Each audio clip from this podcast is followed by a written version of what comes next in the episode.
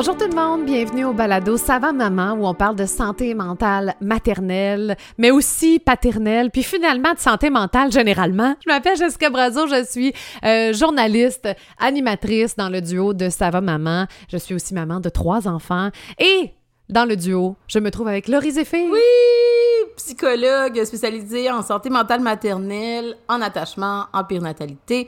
Et justement, ben, je suis la psychologue de notre duo, même si je trouve de plus en plus que tes concepts psychologiques sont pas mal à point. j'ai un bon professeur, écoute. Mais ça m'a toujours intéressé dans la vie. Jamais je me dirais psychologue, mais j'ai toujours été la psy de mes amis. tu sais, là, hein? quand, quand, on se parle, puis quand on analyse, puis là, ils viennent me voir. Pour... Puis j'ai aussi des amis qui, que je considère comme mes psys aussi. Ouais. Comme, oui. Ouais, dans ma vie, c'est nécessaire. Je sais pas. Ben, c'est sûr que je suis biaisée, mais moi, comprendre l'humain, comprendre nos réflexions, nos comportements, je trouve ça fascinant. Puis des fois, justement, quand on trouve des amis qui, comme nous, tripent là-dessus, là, que vraiment, là, OK, on va essayer d'aller creuser puis comprendre. Moi, je trouve ça riche, là. C'est des belles conversations. Mais toi, est-ce que tes amis te considèrent comme leur psy aussi? Je veux dire, faut-tu que tu fasses la limite? Faut tu fallait que tu imposes ça, de faire non, là, ben, toutes les amies, à part toi, là, qui est rendue ma dernière amie que j'ai intégrée dans mon cercle d'amis, toutes mes amies d'avant, c'était des amis que j'ai eu soit pendant mon, mon, parcours en psycho, donc eux aussi sont psychologues, ou avant. Fait que j'ai jamais été leur psy, j'ai jamais été vue comme la psy non plus. Même que j'ai envie de dire que si quelqu'un, tu sais, moi, ça m'est déjà arrivé des gens qui m'ont dit, fait que là, t'es-tu capable de deviner qu'est-ce que je pense? J'étais comme, c'est pas tout à fait ça. fait que, tu sais, on dirait que même dans les relations, quand je rencontre des gens, quand je vois que la, le mot psy fait peur, on dirait, ou de, tu sais, qu'on a comme une grosse, une grosse charge, une grosse pression, tu sais, c'est plus ou moins des liens qu'on développe des amitiés, là, tu sais, Ah, je comprends, je comprends, je comprends. Ben, parce que moi, des fois, ça m'arrive. Là, Laurie, je veux pas, je parle pas à la psy, là, je parle à mon ami, là, je veux juste pas que tu penses, je veux pas que tu te sentes comme en thérapie avec moi, là. Mais c'est drôle, bref. Euh, on s'éloigne du sujet euh, principal euh, d'aujourd'hui. En fait, aujourd'hui, on voulait avoir une conversation sur la communication entre les générations. C'est-à-dire que ça part évidemment de, ma vie, euh, dans mon entourage, puis je pense que ça parle à plusieurs personnes. Souvent, on a fait un live d'ailleurs avec sur les grands-parents, puis sur la relation, puis à quel point c'est difficile des fois dans la parentalité aussi de se parler puis de pas venir de la même génération, puis il y a des clashs. Je vais expliquer ce que je veux dire dans mon entourage, c'est ça que je vois. J'ai assisté à une conversation récemment où une personne de ma génération avait besoin que la génération euh, d'avant exprime ses émotions, puis dise, puis mm. ci, puis ça, puis, mm. eh, euh, tu sais, bon, je sais que je parle toujours de si on s'aimait, mais l'émission à TVA que j'aime beaucoup euh, parce qu'il y a ça aussi. Il y a un, un, un, papa d'un certain âge qui est pas capable de dire je t'aime à son enfant, mais il dit mais je le montre. Tu sais, il voit, il mm. ressent. Et ce clash de génération, puis j'étais là avec ces deux personnes-là qui se parlaient puis qui parlaient pas le même langage. Puis j'avais goût de leur dire allez donc en thérapie ensemble. Là. Vous avez besoin d'avoir un intermédiaire qui va faire le pont. Je pense que ça arrive dans plusieurs familles, dans plusieurs quand tu as des enfants en plus, là vient le grand-parent qui a un nouveau rôle aussi. Puis là, toi, il faut que tu t'exprimes. Puis là, l'autre, il s'exprime d'une autre façon que tu comprends pas. Puis en dessous de toute cette maladresse, parce que souvent, il y a beaucoup de maladresse il y a tellement d'amour, puis tu veux dire les bons mots, mais l'autre va se sentir peut-être attaqué ou rejeté parce que ça pas. Puis là, je me suis dit, il faut en faire un sujet avec Laurie parce que comment créons-nous le pont entre deux générations qui parlent pas le même langage? C'est gros comme question, on va, on va y aller petit peu par petit peu, mais j'avais le goût de t'entendre là-dessus. Oui, c'est sûr que c'est gros, mais en même temps, c'est tellement parlant de beaucoup de parents qu'on rencontre ou qu'on lit même sur euh, nos différentes plateformes sur la maman ma mère ne me comprend pas, mon père ne me comprend pas, puis là, je suis rendue moi le parent, puis j'ai l'impression que quand que je dis qu'il y a des choses qui me blessent, ben, ben non, comment ça se fait que t'es blessé, etc., etc. Fait que là, ça crée, comme tu dis, beaucoup de maladresse, même si on arrive à voir d'un œil extérieur qu'il y a beaucoup d'amour, qu'il y a beaucoup de bonnes intentions. Et c'est là, justement, que là, c'est sûr qu'on prend parler même par rapport au couple. Tu sais, même dans le couple, des fois, ces clashs-là, ils peuvent arriver, puis pourtant, c'est deux personnes de la même génération. Mais qu'est-ce qu'on voit dans les différentes générations en ce moment, j'ai l'impression beaucoup, c'est avant l'accueil des émotions, il n'y en avait pas de place pour ça. La société était pas du tout ouverte à euh, les pères qui montraient l'amour à leurs enfants, ou même les pères qui sont chaleureux, ou les mères, justement, même des fois qui se permettaient pas d'aller faire comme un, beau gros câlin chaleureux à leur enfant, parce que ben, des fois, il va avoir des, des, des questionnements. Est-ce que c'est c'est trop proche? Est-ce qu'il y a quelque chose de sexualisé là-dedans? Fait qu'il y avait vraiment beaucoup de, de place accordée au rôle du parent, au rôle de l'adulte, puis je dois rentrer dans ce cadre-là, dans ce moule-là. Fait que ces gens-là, ils ont peut-être passé les 30 dernières années de leur vie, leurs 40 dernières années de leur vie, ou même avant, euh, 50, 60. Là, je- quand je disais 30, là, c'était plus dans leur rôle de parent. Là. Ouais, ouais, Mais ouais, ces gens-là qui sont rendus peut-être à 60, 70 ans, ils ont passé la majorité de leur vie à être déconnectés de ces émotions-là. Oui. Et ça leur a parce servi. que puis tu disais, ben oui, ben ça, je veux qu'on y revienne, mais aussi, je pense, dans, dans la l'image de l'autorité qu'on avait à Oui. cette époque-là aussi. Oui. L'autorité, attends une minute, si je suis trop proche de mon enfant, est-ce que, est-ce que je vais avoir encore mon autorité? Oui. Hey, c'est des questions que je me pose quand même aujourd'hui, mais, mais c'est, c'était pas valorisé. Fait qu'il y du avait pas de mots à comment exprimer son émotion envers son enfant. Tu dis que ça leur a servi. Oui. Pourquoi? Ben, ça leur a servi parce que peut-être que justement, aujourd'hui, euh, je suis au travail, ça me va, moi, d'être déconnectée de mes émotions. Puis peut-être que justement, j'ai eu la réputation d'être l'homme ou la femme qui, qui est fort, puis qui est capable d'y arriver, puis qu'il n'y a rien qui me laisse ébranler. Mais en même temps, même si ça m'a donné beaucoup de bénéfices, ça m'a peut-être coupé de certaines relations. Hey, mon enfant, il n'a pas besoin en ce moment que je sois le, le- le patron. Il a besoin que je puisse me connecter. Et elle est là, justement, la, la force, je pense, un peu plus de qu'est-ce qu'on essaie de faire dans notre société, c'est l'équilibre. Des fois, oui, Ouais. tu dois avoir la posture parentale, la posture du cadre, mais des fois aussi, il faut que je me connecte. Puis c'est ça, justement, Ouais. qu'on essaie de faire dans la parentalité. Un juste équilibre entre je suis l'autorité parentale, mais en même temps, je suis capable de le faire avec de la chaleur, avec de l'amour. J'ai pas besoin d'être, euh, là j'ai le mot en anglais, mais j'ai pas besoin d'être un asshole, j'ai pas besoin d'être un, comment Pas fin. Un, un pas fin. C'est Ah, ça, j'ai pas, besoin d'être une personne pas gentille quand je suis dans la relation. Je peux dire non, mais je suis pas obligée de le dire avec l'agressivité, avec la violence, avec une fermeture puis une rigidité qui est pas au service ni de moi ni de l'autre. C'est pas au service de la relation. Ouais, puis tu sais, des fois, c'est juste, puis je vais parler pour ma famille, mettons, là. Moi, ma mère avait pris le côté émotif Mhm. de notre euh, évolution, notre, notre enfance, notre... Alors, mon père, il était ensemble pendant très, très, très longtemps. Fait que lui, c'était comme plus le côté sportif, le côté... Mais on n'était pas dans l'émotivité, on n'était pas dans le je t'aime, on n'était pas dans euh, acheter des cartes euh, pour euh, ta fête. Tu sais, c'était ma mère qui s'occupait de ça. La petite pensée, c'était ma mère. Le jour où ils se sont séparés, j'avais 20 ans. Fait que lui, il a jamais appris pendant Ouais. 20 ans dans notre relation familiale, il a jamais appris ça. Puis là, c'était comme si on lui demandait Oui. Là, t'es on your own. Oui. Là, maintenant, il va falloir que tu crées ce pont-là tout seul avec tes enfants pour qu'elles ressentent l'amour, pour qu'elles ressentent... Parce qu'évidemment, il allait signer dans la carte. Tu sais, bonne fête, ma fille. Mais là, faut qu'il aille l'acheter, la carte. Ouais. Faut qu'il trouve le message. Ouais. C'est basique, là, ce que je te dis, mais, mais c'était dans tout, tout, tout le, le je t'aime, je suis contente de te voir. C'était plus ma mère qui s'en occupait. Là, c'était mon père, il avait plus le choix. Mais il avait non seulement pas appris de ses parents à lui comment le faire, mais il avait pas appris parce que de part et d'autre, là, il avait pas pris cette place-là, puis je pense que ma mère lui avait pas laissé non plus. Je pense que, tu sais, la responsabilité valorisé. des deux Ouais, bords. Oui, puis c'était pas valorisé. Exactement. C'était des, c'était des rôles très euh, stéréotypés là, dans ma famille. Là. Fait que, fait que arrive à, à mon père, moi j'avais 20 ans, ça veut dire que lui, il en avait genre euh, 45, 50. Arrive là Mm. dans sa vie, à ta minute, faut que j'apprenne tout ça. Tu sais? Puis inévitablement, je pense qu'on a tous des issues avec nos parents. Là. Je veux dire, les filles, on va en créer nous autres avec. là, Oui, oui, oui, oui, oui. On- on- Fait que, fait que là, t'arrives à un âge adulte où toi, tu veux l'adresser à Mm. ton parent, qui là, lui, est genre.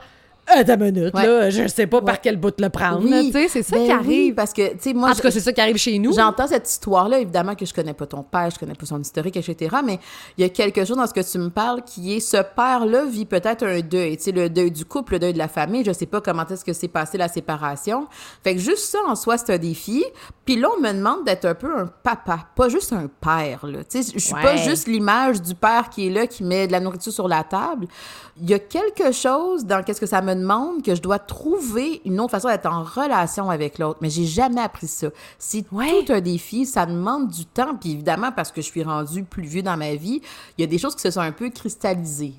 Ils peuvent en- elles peuvent encore changer. Mais c'est juste que ça me demande beaucoup plus d'efforts d'en prendre conscience puis d'essayer de faire les choses différemment. Mais c'est là, justement, où est-ce que quand on est dans ces relations-là, où est-ce qu'on voudrait que les choses changent, c'est aussi d'essayer de réfléchir à, mais qu'est-ce que ça représente pour lui ou pour elle? De changer, Oui. là. Toi, tu m'as beaucoup parlé de si on s'aimait, mais c'est un peu ça que tu me Oui. racontais avec... euh, moi, j'écoute pas cette émission-là, mais tu me disais, hey, cette madame-là, dans la soixante-dizaine d'années, je pense, qui revient, elle commence à réaliser des choses, mais son réflexe premier, ça a été de partir, que tu me disais. Parce que c'est dur, c'est dur de changer. Et quand les choses se sont cristallisées comme ça et qu'elles nous ont servi, encore une fois, dans la vie, on- souvent, on va répéter des choses qu'on a l'impression qui fonctionnent pour nous. Des fois, on réalise pas qu'on est dans des patterns qui sont pas équilibrés pour nous, mais on les fait juste instinctivement. Mais la journée que j'en prends conscience, changer, c'est pas facile. Oui, C'est puis pas je trouve qu'il n'y a pas non plus une grande ouverture. Je m'explique.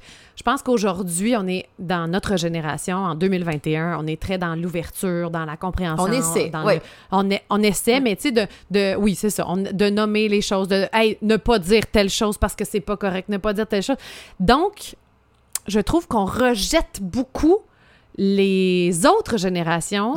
Qui s'expriment Oui. mal, mettons, en fonction de où on est rendu Oui. dans la société. Oui. Fait que ça fait que cette personne-là, j'ai puis ça, hey, ça me fait penser à Laurent Paquin. OK? Ah! Par rapport, c'est que cet été, Laurent Paquin, j'étais allée voir un, un show d'humour, puis il expliquait, c'était ça son numéro, c'était essayer d'avoir plus de tolérance envers les intolérants. Parce qu'il Mmh. disait, un monsieur, puis il racontait le monsieur qui s'est battu à la guerre, puis qui est revenu, puis que lui, il mangeait une claque de son père, puis que ci, puis que ça, puis que...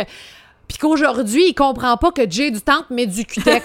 ça se peut. Tu sais, c'était un très, très long numéro, mais c'était pour expliquer qu'on venait pas de la même place, puis qu'il y avait peu de place pour accueillir ça. Vraiment. Puis je le comprends, au sens où quand j'avais des avant d'être maman même, quand j'avais des issues, mettons, avec mon père, puis tout ça, puis j'étais très dans la réaction, puis dans la « voyons que tu me comprends pas », puis à un moment donné, j'ai apaisé tout ça, j'ai travaillé en thérapie, évidemment, puis j'ai fait... Puis là, je le vois aujourd'hui à quel point il essaye. Ouais. Puis c'est maladroit des Oui. fois, puis il dit pas les bonnes affaires des fois, mais je vois qu'il essaye et je suis sensible à ça, puis je suis comme merci d'essayer. Ouais. C'est pas parfait, puis je le vois, mais merci d'essayer. Puis sais-tu quoi, j'y ai pas dit encore. Non, je Puis pense que tu gênée de dire. Ben là, t'as le goût? Je vais Oui, Oui, j'ai le goût de dire pour juste. Puis je le sais comment il va réagir. Ah ben merci. là. Comme pas capable de l'accueillir, mais je sais qu'à l'intérieur, ça va y faire du bien. Parce que je trouve qu'on est beaucoup dans ça, là, le re- re- rejeter puis faire comme c'est pas correct ce que tu Oui. viens de dire là, personne. Tu sais, alors que regardons d'où ils viennent. Puis c'est pas en jugeant cette personne-là qu'elle va changer. Mais exactement, tu sais, quand je disais tantôt, changer, c'est difficile. Imaginez comment est-ce que ça peut être difficile de changer, en plus de se sentir jugé, en plus de se, se sentir rejeté. Puis j'ai envie de le dire, même par rapport à la maternité, des fois, justement, la meilleure des choses qu'on peut faire, c'est pas de dire à une mère, « Hey, tu devrais faire ci, puis tu devrais faire ça, puis fais pas ça avec ton enfant. » Au contraire, on- puis c'est ce qu'on fait avec va maman. On va t'accueillir tel que tu es. On va respecter la personne que tu es. On va être empathique avec qu'est-ce que tu vis. Puis après ça, justement, on va y aller à ton rythme, à toi. Et c'est ça souvent dans les maladresses. Tu sais, quand tantôt tu me donnais l'exemple, il y a deux personnes, ben il y a quelqu'un qui voudrait que tu ailles plus vite. Hey, moi, là, Oui. je voudrais ça que tu me dises tout de suite, je t'aime, j'aimerais ça que tu fasses tout de suite telle affaire pour réparer. Mais l'autre, il est comme, hey, je suis juste en train, j'étais à l'étape 1 d'essayer de comprendre qu'est-ce que je vis là. Parce que je me suis jamais laissé l'occasion même de comprendre. C'est une grosse étape pour une des personnes, alors que pour l'autre, c'est c'est pas assez. Et là, on et se de pas. ressentir. Et de ressentir. Moi, c'est ce que la personne du départ que je parlais disait. Elle dit je, Ici, je sais pas. Je Ouais. sais pas. Je suis comme Mais qu'est-ce que tu ressens, toi? Ben, je sais pas. Je suis pas habituée de mettre des mots là-dessus, Ouais, tu sais. ouais. Puis c'est confrontant. Tu sais, nous, là, c'est ben bois, ça va maman, on parle d'émotions, puis de psychologie, etc. Fait que ça peut être un, un langage qui peut nous sembler commun, mais effectivement, pour d'autres générations, mais même encore pour moi, des gens que je vois en clinique, encore dans notre génération à nous, ils vont être capables de dire, je me sens mal, je me sens pas bien. Mais mettre le mot sur la tristesse, de la culpabilité, de la colère, euh, la peur du rejet, la peur de l'abandon, hey, c'est différent de juste je suis mal, mais ça demande un travail, ça demande un processus. Des fois, oui, ça va être les... en, thérapie, justement, on peut aider la personne à faire ce travail-là, mais on s'attend pas à ce que la personne soit capable de le faire en deux séances parce qu'elle a lu un livre sur les émotions. C'est pas, pas comme ça que ça fonctionne. Mais c'est sûr que quand il y a des blessures dans les relations, on a tellement peur d'être blessé encore que quand l'autre, on a l'impression qu'il reconnaît pas qu'est-ce que je vis, la maladresse, on dirait qu'on est moins dans la sensibilité de hey, tu fais des efforts. Fait que c'est là qu'on essaie justement, puis c'est sûr que moi, je suis biaisée encore une fois, mais c'est ce qui est beau justement dans la thérapie, quand on est avec plusieurs personnes dans des thérapies familiales, dans des thérapies de couple, ben là, justement, le, thérapeute essaie de se mettre à la place de tout le monde. Lui, il est pas blessé, il a pas, il a pas l'historique de, de la relation, fait qu'il est capable justement d'un objectif, de nommer les choses et d'aider les gens à exprimer les choses. Fait que c'est un accompagnement qui est plus pas à pas que des fois, quand on est justement dans un souper de famille, qu'on essaie d'adresser des choses de notre enfance qui ont été vraiment difficiles, les blessures sont tellement là, les mécanismes de défense sont tellement là, les coupures sont tellement là, que ça fait trop mal. Fait qu'on s'enlève de là, puis on abandonne, puis on est fâché, puis on explose. Hey, tellement, tu viens de dire qu'est-ce qui se passe dans tellement de familles, puis c'est là où, comment tu fais le pont? J'imagine, tu sais, on peut pas y répondre en cinq minutes, là, mais je sais pas si c'est, je sais pas, est-ce que c'est de montrer une sensibilité alors, mais exemple bien banal, là, dans, mettons, quand je suis devenue maman, mm-hmm. OK, puis que les autres, les grands-mamans me disaient « Ouais, mais moi, je faisais pas ça de même, puis fais pas ça de même, puis t'es, Puis là, j'étais juste dans le clash. J'étais juste fâchée. Puis je Fait que j'ai comme essayé à un moment donné, pas au début, puis j'étais pas capable, j'étais fatiguée dans toute la matrescence, j'étais toute là-dedans. Euh, mais à un moment donné, ça a été de faire comme, quand tu me dis ça, je me sens de même. Fait que, mettons, j'avais dit à ma belle-mère puis ma, ma mère, quand tu me dis ça, je me sens pas une bonne mère. Parce qu'on dirait que tu me dis que je suis pas correcte, puis ce que je fais, c'est pas correct, alors que j'essaye. Puis elles, elles ont compris, OK, elle essaye. C'est vrai, là, elle est en train d'essayer, puis elle va trouver sa façon, puis on a essayé de s'ajuster. Ça clash encore des fois, mais je pense qu'on on est capable de, de juste l'adresser. Hey, ça, j'aime pas ça. Puis des fois, je me rappelle très bien, une, un des grands-parents avait dit aussi à mon fils, mettons, Ah, c'est pas beau quand tu pleures. Puis là, j'avais dit, au début, ça m'avait fâché comme Hey, on dit pas ça!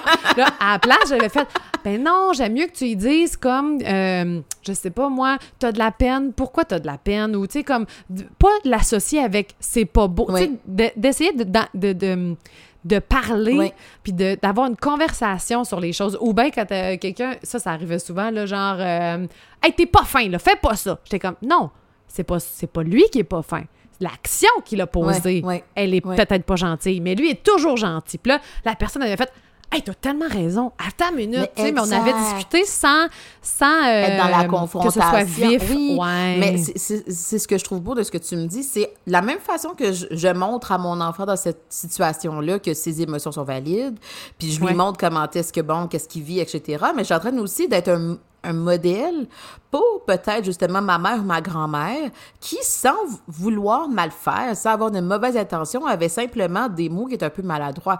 En même temps, ton enfant, s'il l'entend une fois dans sa vie, c'est pas ça qui fait en sorte que sa confiance en lui serait, serait à zéro. Mais il y a quelque chose dans le fait que on, je pense que des fois, on, on, oublie le fait que chaque humain, on a comme un mode d'emploi qui est en constante écriture. Fait que les relations évoluent, Qu'est-ce qu'on apprend, ça évolue.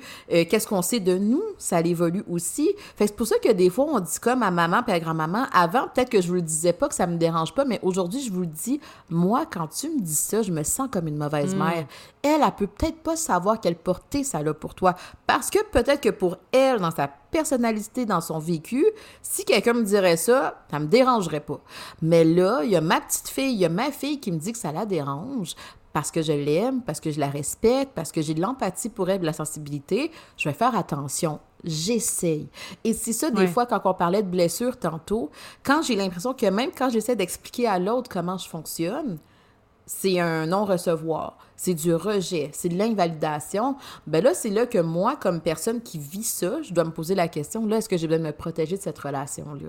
J'ai essayé de mm. l'expliquer à l'autre à quel point ça me blessait, puis à quel point ça fait en sorte que ma, confiance en moi, elle est... Elle est elle devient altérée, elle est altérée, etc., que ça me fait de la peine. Puis la personne, elle veut rien entendre, puis elle, elle m'invalide, puis elle me dit que c'est de ma faute, puis elle me dit que c'est moi qui comprends rien. J'ai essayé, moi, À un certain moment Mhm. donné, c'est là, c'est peut-être que les attentes que j'ai envers cette relation-là, faut que je, faut que je les, je les colle un peu plus à la réalité et non pas à qu'est-ce que je voudrais que ce soit. Puis ça Ouais. fait mal quand c'est par rapport à Ouais. ma mère, à mon père. Mais des fois, c'est simplement de réaliser aussi, là, la maman puis le papa que je voulais avoir, peut-être je ne l'aurai pas. C'est mon père, c'est ma mère, mais on va avoir une relation telle qu'elle. Peut-être que la partie connexion que je recherche, je pourrais peut-être pas l'avoir parce que cette personne-là n'est pas capable d'accueillir tout ça. Pas parce qu'elle m'aime pas. Des fois, c'est pas une question d'amour, simplement qu'elle est pas capable d'accueillir ça. Puis là, je veux dire, on n'ouvrira pas ça, mais quand on parlait de trauma dans l'enfance, etc., ben, qui sont Ouais. vos parents? Qu'est-ce qu'ils ont vécu, eux, dans leur relation avec leurs propres parents, dans leur vie, etc.? Tantôt, tu me donnais l'exemple de quelqu'un qui a vécu la guerre. Ça se peut que pour quelqu'un qui a vécu la guerre, la meilleure chose qu'elle peut faire dans le contexte actuel, c'est de se couper de ses émotions. J'ai vécu tellement de choses difficiles, j'ai vu tellement des images difficiles, les émotions, il fallait que je me coupe de ça pour être capable de survivre. Fait que là, si j'ouvre mes émotions parce que ma, ma petite fille me dit quelque chose, mon garçon me dit quelque chose, ben là, moi, j'ouvre tout le reste, là. Là, justement, c'est difficile. Fait que des fois, quand on, prend le temps de regarder ça comme ça, on a peut-être des attentes plus réalistes par rapport à qu'est-ce que je peux m'attendre de cette relation-là. Ça veut pas dire qu'elle pourra Puis- pas changer, mais pour l'instant, Ouais. c'est ça. Oui. Fait que c'est un chemin vers l'acceptation de la relation. Ouais. Puis de peut-être souligner juste les petits efforts que tu as vus. Ah Tu sais, oui. comme quand je Ben disais, oui. clairement, après ce- cette conversation Oui. qu'on va avoir, je vais aller le texter Oui. mon papa pour lui dire, tu sais, bra- bravo. Oui. Pour juste, je le vois que tu essaies. Oui. C'est peut-être pas parfait, mais je le vois que tu essaies. Ben oui, puis pour Fait que- lui, ça, là, je, je, je connais pas ton père encore une fois, mais pour lui, Ouais. ça peut avoir l'effet de genre, elle le voit.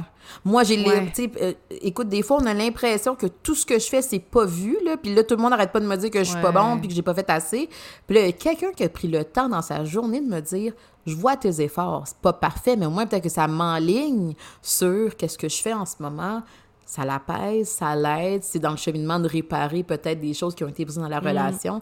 L'autre a besoin d'entendre ça aussi. Ouais. Ouais. Vivre des petits succès. Vivre des petits Hein? succès. Hey, ça me touche au bout. En tout cas, j'espère que vous avez aimé cette conversation-là. Moi, ça j'ai, j'ai- ça m'a fait beaucoup de bien, euh, Ouais. Laurie. Ah ben Vraiment. merci. Merci, merci Jessica de poser toujours des belles questions comme ça. Puis surtout de montrer ta vie comme ça, là, je pense. que- Grand livre ouvert. Ben écoutez, on, on- on espère que vous avez aimé ça aussi. Euh, ne vous gênez jamais de nous écrire des commentaires par rapport à, à- à l'épisode que vous avez écouté. Je vois les chiffres, je vois que c'est des centaines et des centaines de personnes qui l'écoutent. Fait que si ça vous tente de nous le dire, euh, ben ça nous fait toujours plaisir de Vraiment. savoir que ça a été entendu puis que ça a comme que je sais pas, ça s'est déposé quelque part. Bref. Alors sur ce, à la semaine prochaine ou à un prochain podcast ou à tantôt si jamais Ouais. vous êtes dans un- une rafale de podcasts avant maman, ben à tantôt. à bientôt tout le À monde. bientôt.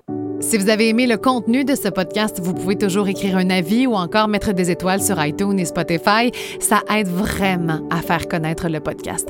Merci beaucoup et à très bientôt.